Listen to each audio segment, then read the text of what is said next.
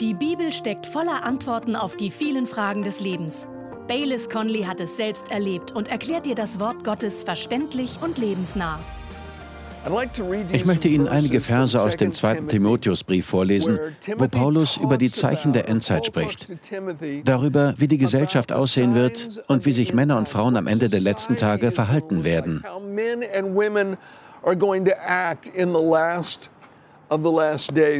Zunächst möchte ich Ihnen die Verse vorlesen, 2. Timotheus 3, Verse 1 bis 5. Dort heißt es, dies aber wisse, damit mein Paulus sicher und zweifellos wissen, dies aber wisse, dass in den letzten Tagen schwere Zeiten eintreten werden.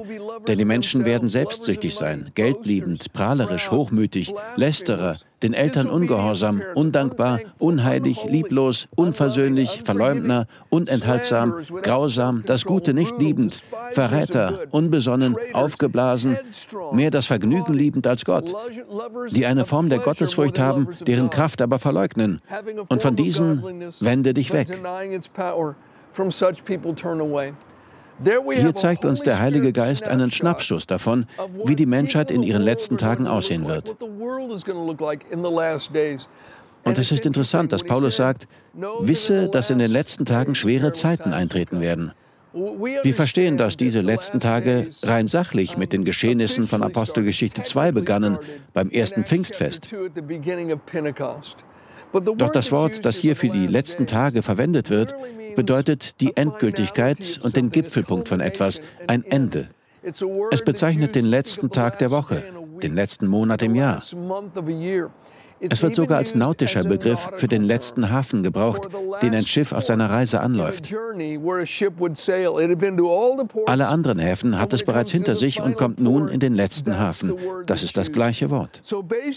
Im Grunde sagt Paulus, so wird die Welt aussehen, wenn die Zeit den letzten und endgültigen Hafen anläuft und keine Reisezeit mehr übrig ist. Wenn Sie schon die anderen Predigten gehört haben, Wissen Sie, dass wir diese Worte nacheinander besprochen haben? Heute kommen wir zu dem Wort unheilig.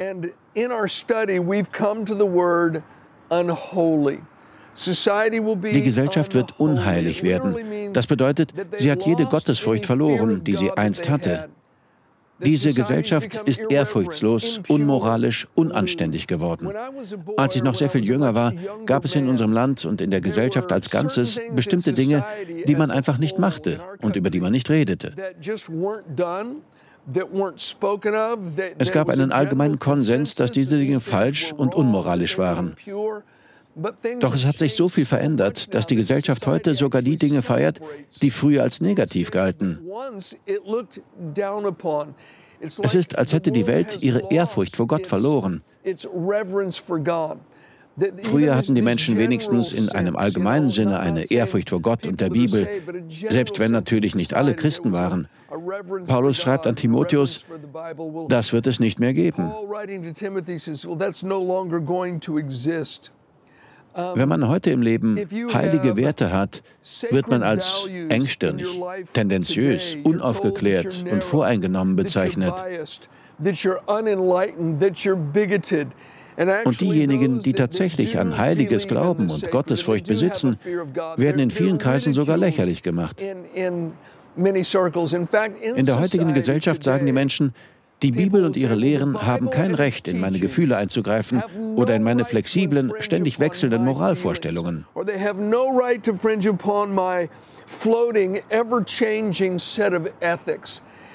das ist irgendwie die Haltung, die die Welt einnimmt. Das könnt ihr nicht von mir verlangen. Ihr könnt nicht sagen, dass es absolute Werte gibt. Die Ehrfurcht vor Gott und der Sinn für Heiligkeit sind verloren gegangen. Die Menschen werden unheilig sein. Das ist ein Zeichen der Endzeit. Im Gegensatz dazu steht das, was wir mit unseren Betrachtungen tun. Der Apostel Paulus sagt, hört zu, der Heilige Geist sagt, dass die Welt in den letzten Tagen so und so aussehen und handeln wird. Doch wir als Christen drehen diese Dinge um und nehmen das als Verhaltensrichtlinie. Unser Charakter sollte das Gegenteil dieser Dinge widerspiegeln. Wenn die Welt also unheilig sein wird und ihre Ehrfurcht vor dem Heiligen verloren hat, wenn die Welt anfängt, das Unmoralische und Unanständige zu feiern, dann brauchen wir eine tiefere Ehrfurcht vor heiligen Dingen. In der Bibel heißt es in Epheser 4, wir sollen unseren alten Lebenswandel ablegen wie ein Kleidungsstück. Wir sollen aufhören, uns so zu verhalten, wie wir es in der Welt taten. Stattdessen gilt, so schreibt Paulus, dass ihr den neuen Menschen angezogen habt, der nach Gott geschaffen ist, in wahrhaftiger Gerechtigkeit und Heiligkeit. The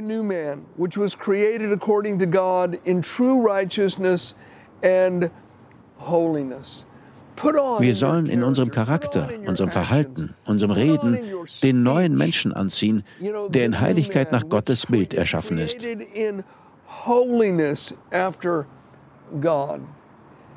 Wenn ein Mensch errettet wird, wird buchstäblich sein Geist verändert.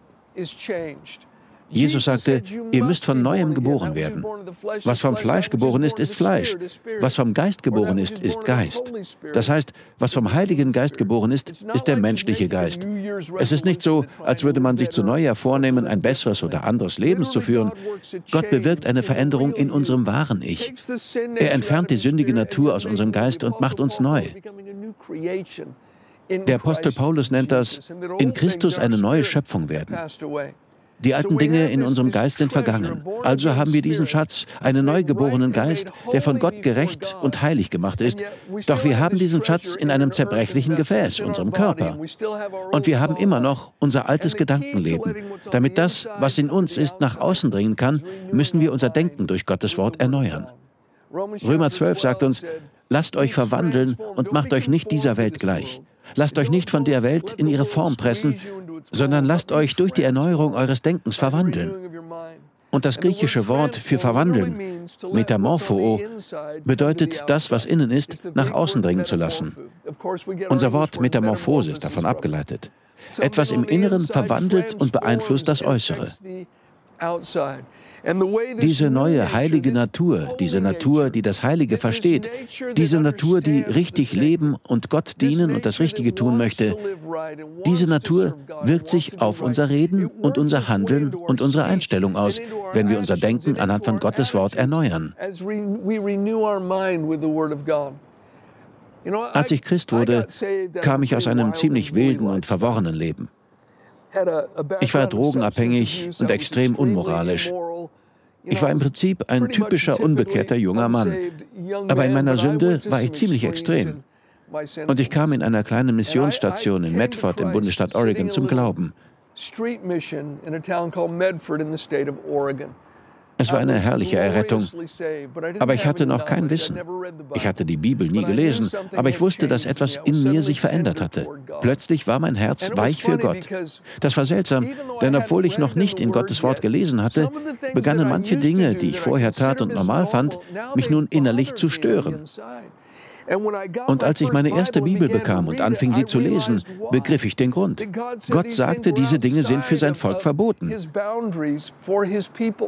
Und als ich herausfand, was Gott sagte, begann ich mein Denken zu erneuern. Mein Charakter und Lebensstil begannen sich zu verändern. In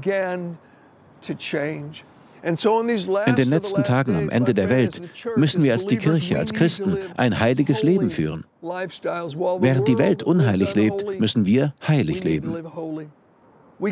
Kommen wir zum nächsten Merkmal der Gesellschaft in der Endzeit. Paulus schreibt an Timotheus, Sie werden lieblos sein. Wörtlich bedeutet das, sie werden hartherzig dem Menschen gegenüber sein. Das Wort für lieblos im Griechischen sagt aus, dass man hartherzig ist, der Familie gegenüber, der Verwandtschaft gegenüber und besonders Kindern gegenüber. Lieblos, selbst ohne die natürliche Fürsorge, die man im Tierreich beobachtet. Ich meine, Löwen sorgen für ihre Jungen und beschützen sie. Selbst ein Rudel wilder Hunde sorgt für seine Jungen.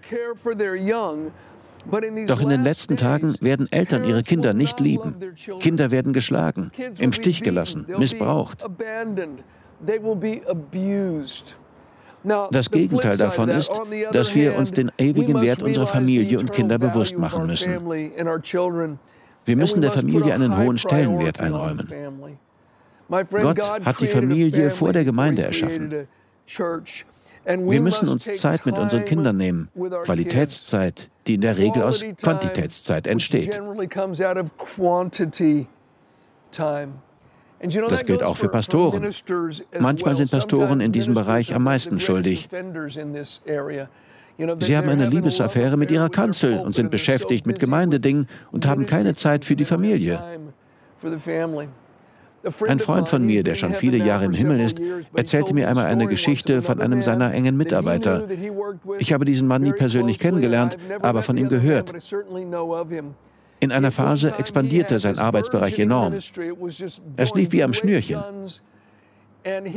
Doch er geriet mit dem Gesetz in Konflikt und landete im Gefängnis. Als sein Sohn 16 Jahre alt war, durfte er seinen Vater das erste Mal ohne Begleitung im Gefängnis besuchen. Und der Mann erzählte nach seiner Haftentlassung, und so habe ich die Geschichte von meinem Freund gehört, mein Sohn kam ins Gefängnis und verbrachte den ganzen Tag mit mir. Wir gingen über den Gefängnishof, saßen auf der Bank, gingen in das kleine Geschäft, wo ich arbeitete, und in den Speisesaal.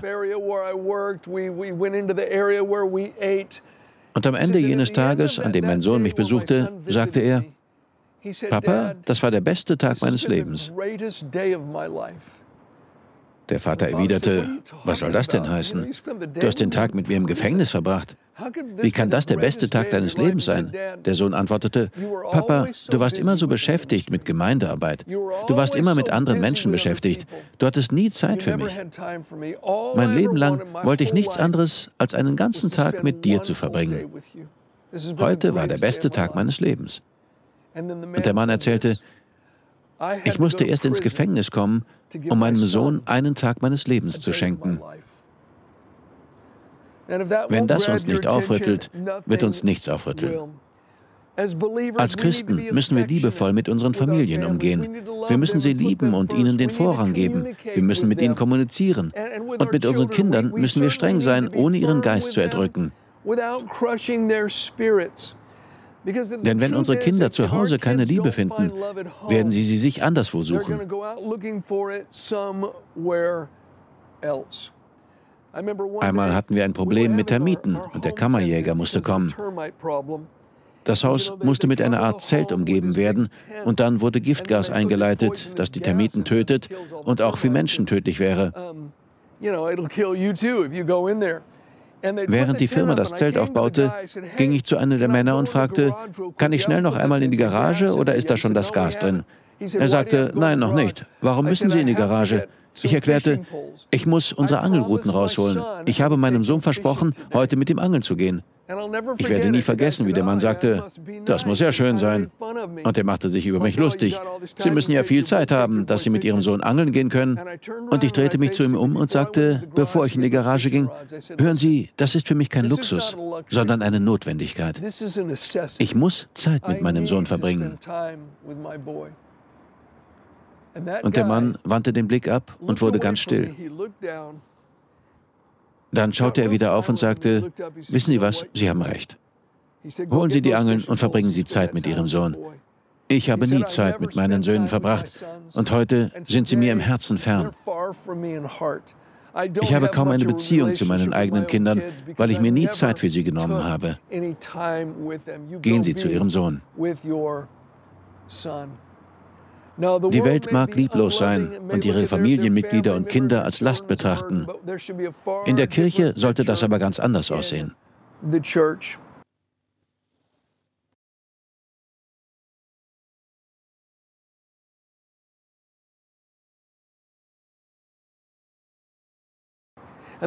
Kommen wir zum nächsten Wort, das als Kennzeichen für die Gesellschaft am Ende der Endzeit genannt wird. Das nächste Wort ist unversöhnlich. In einer Übersetzung heißt es, nie einem Feind vergebend. Andere Übersetzungen schreiben, niemand kommt mit ihnen aus. Oder sie weigern sich, sich zu versöhnen. Oder auch, sie schließen keinen Vertrag oder Waffenstillstand. And yet another translation says they make no treaties or truces. Manche Menschen, besonders in den letzten Tagen der Welt, werden es unmöglich machen, in Einigkeit mit ihnen zu leben. Sie werden nie einen Groll loslassen. Und sobald man bei ihnen Minuspunkte hat, wird man sie nie wieder los. Sie sind immer mit jemandem im Krieg. Mit ihnen Frieden zu schließen ist unmöglich. Ganz gleich, ob es sich um einen Nachbarn handelt, der sie beleidigt hat, ein Familienmitglied, gegen das sie einen Groll hegen, die Regierung, auf die sie wütend sind, oder ihr Chef oder Arbeitgeber. Sie haben immer ein Hühnchen zu rupfen, sind immer über etwas wütend. Das ist ein Zeichen der Endzeit. Wir als Christen hingegen, als Menschen, die Jesus nachfolgen, müssen vergeben und barmherzig sein, so wie Jesus uns vergeben hat und barmherzig zu uns ist. Wir müssen lernen, das Kriegsbeil zu begraben. Und zwar so, dass der Griff nicht mehr herausschaut. Wir begraben das Kriegsbeil und holen es nicht mehr heraus. Wir schließen Frieden mit Menschen. Und die Wahrheit ist, wenn Sie jemanden vergeben, machen Sie sich selbst ebenso ein Geschenk wie dem anderen. Vergebung sollte man sich nie verdienen müssen. Sie lässt sich auch gar nicht verdienen. Vertrauen muss man sich verdienen, aber nicht Vergebung. Sie ist ein Geschenk. Und ich glaube, es ist wichtig zu erkennen, dass Gott Menschen verändert. In meiner Zeit an der Bibelschule war ich ziemlich gut mit einem Ehepaar befreundet. Und auf der Bibelschule war ein anderer Student, mit dem irgendetwas nicht stimmte. Etwas an ihm beunruhigte mich. Und das befreundete Ehepaar merkte, dass ich diesem anderen Studenten aus dem Weg ging. Sie sagten, Bayless, uns ist aufgefallen, dass du ihn irgendwie meidest. Ich erklärte, ehrlich gesagt weiß ich nicht, woran es liegt, aber etwas stimmt nicht mit ihm. Irgendetwas an ihm mag ich nicht.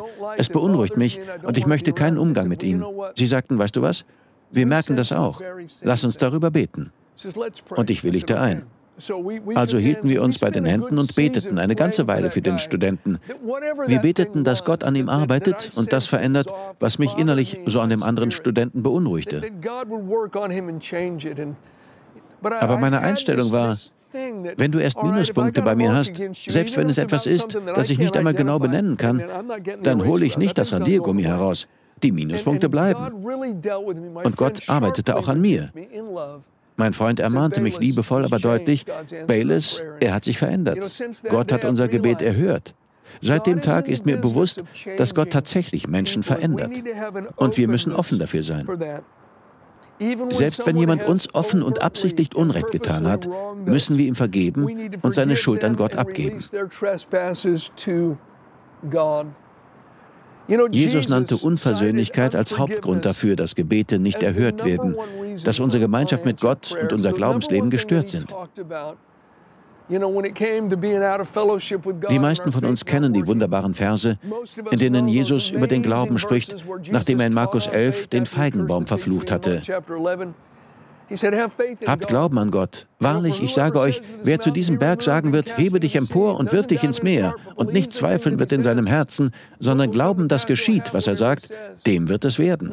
Dann sagt er, darum sage ich euch alles, um was ihr auch betet und bittet. Glaubt, dass ihr es empfangen habt, und es wird euch werden. Und in Vers 25 sagt er, und wenn ihr steht und betet, so vergebt, wenn ihr etwas gegen jemanden habt, damit auch euer Vater, der in den Himmeln ist, euch eure Übertretungen vergibt. Wir lieben Markus 11, Vers 22. Habt Glauben an Gott. Wir lieben Markus 11, Vers 23. Sagt zu dem Berg. Wir lieben Markus 11, 24. Ich glaube, dass ich empfange, wenn ich bete. Und Gott erhört unsere Bitte. Aber wir lieben nicht immer Markus 11, Vers 25. Wenn ihr steht und betet, so vergebt, wenn ihr etwas gegen jemand habt. Markus 11, Vers 22, 23 und 24 funktionieren nicht ohne Markus 11, Vers 25. Es ist so, als würden Sie meine Telefonnummer wählen wollen. Angenommen, die letzten Ziffern wären 4368. Sie wählen die ganze Nummer und 436, aber dann sagen Sie, ich will die 8 nicht wählen. Wenn Sie die 8 nicht wählen, erreichen Sie Baylis Conley nicht. Probieren Sie diese Nummer übrigens nicht aus. Ich habe sie mir nur ausgedacht. Aber wenn Sie 436 wählen, ohne die 8, erreichen Sie nicht Bayless. Wissen Sie was? Sie können Markus 11, Vers 22, 23 und Markus 11, 24 wählen, aber wenn Sie nicht bereit sind, Markus 11, Vers 25 zu wählen, bekommen Sie den Himmel nicht. Wir müssen vergebungsbereit sein.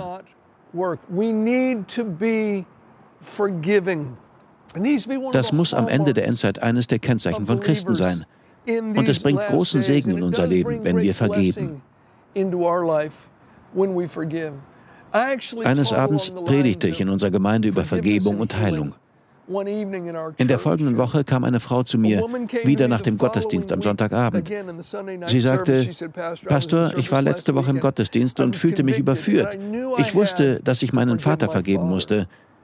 Ich fragte sie nicht, was er getan oder nicht getan hatte, aber sie sagte, ich ging an jenem Abend nach Hause und rief ihn an. Ich hatte schon Jahre nicht mehr mit ihm geredet, aber ich sagte, Vater, ich rufe nur an, um dich wissen zu lassen, dass ich dir vergebe. Und er sagte, danke, mein Schatz, das hatte ich nicht erwartet. Ich verdiene das nicht, aber danke. Und sie sagte, Vater, ich hege seit vielen Jahren einen Groll gegen dich. Ich bitte dich um Vergebung dafür, dass ich so bitter war. Er sagte, natürlich, mein Schatz, ich vergebe dir. Und während die Frau mir die Geschichte erzählte, begann sie zu weinen. Sie sagte, was Sie nicht wissen, Pastor, ist, dass ich seit 15 Jahren Migräne hatte. Sie sagte nicht, ich hatte seit 15 Jahren immer wieder Kopfschmerzen oder ich habe gelegentlich Migräne. Sie sagte, ich hatte seit 15 Jahren durchgängig Kopfschmerzen. Es gab nicht einen Moment, in dem ich nicht heftigste Schmerzen in meinem Kopf hatte. Sie erklärte, ich habe jeden Tag eine Handvoll Medikamente genommen und das hat den Schmerz kaum gedämpft. 15 Jahre lang gab es keinen Augenblick ohne Schmerzen in meinem Kopf. Sie sagte, letzten Sonntagabend rief ich meinen Vater an und vergab ihm. Inzwischen liefen ihr Tränen über die Wangen und sie sagte, Pastor, am Montagmorgen bin ich aufgewacht und hatte keine Kopfschmerzen. Und ich werde nie vergessen, was sie dann sagte. Sie haben keine Ahnung, wie es ist, 15 Jahre lang Kopfschmerzen zu haben und dann aufzuwachen und schmerzfrei zu sein. Und ich habe die ganze Woche keine Kopfschmerzen mehr gehabt. Liebe Freunde, Vergebung ist ein Geschenk, das wir jemand anderem machen, aber noch mehr ist es ein Geschenk, das wir uns selbst machen. Wer unversöhnlich lebt, schneidet sich von dem Segen und der Güte Gottes ab. Wir müssen vergeben, so wie uns in Jesus Christus vergeben ist. Übrigens, wenn Sie jetzt zuschauen und auf irgendetwas aufmerksam geworden sind, dann will ich Ihnen sagen, Gott hat Sie aufmerksam gemacht. Sie müssen wissen, dass Sie ihm wichtig sind. Jesus, der Sohn Gottes, starb am Kreuz, um Ihre Sünden wegzunehmen. Als er am Kreuz hing, geschlagen und blutig, um den letzten Atem ringend, als der Himmel dunkel wurde und Jesus schrie, Mein Gott, mein Gott, warum hast du mich verlassen? Geschah das, weil Gott die Strafe für ihre Sünde auf seinen eigenen Sohn legte. Er legte die Strafe für ihre und meine Sünde und für die Sünde der ganzen Welt auf Jesus Christus. Und er starb bereitwillig als unser Stellvertreter, damit Gottes Vergebung und Segen und Leben von Golgatha zu mir fließen konnte. Meine Sünde floss von mir nach Golgatha und Gottes Güte und Leben flossen von Golgatha zu mir. Wir empfangen es, wenn wir Ja zu Jesus Christus sagen, wenn wir ihm unser Herz öffnen und ihn unseren Herrn und Retter nennen. Es spielt keine Rolle, was sie getan oder unterlassen haben. Gott liebt sie. Und in den letzten Tagen der Welt will er, dass sie ihn kennen und Teil seiner Familie sind. Rufen Sie heute den Namen des Herrn Jesus Christus an und Sie können Leben, Frieden und Segen erleben. Gott segne Sie. Wir danken dir fürs Zuhören. Weitere Predigten sowie eine tägliche Andacht von Baylis findest du kostenlos auf baylis-conley.de. Gott segne dich.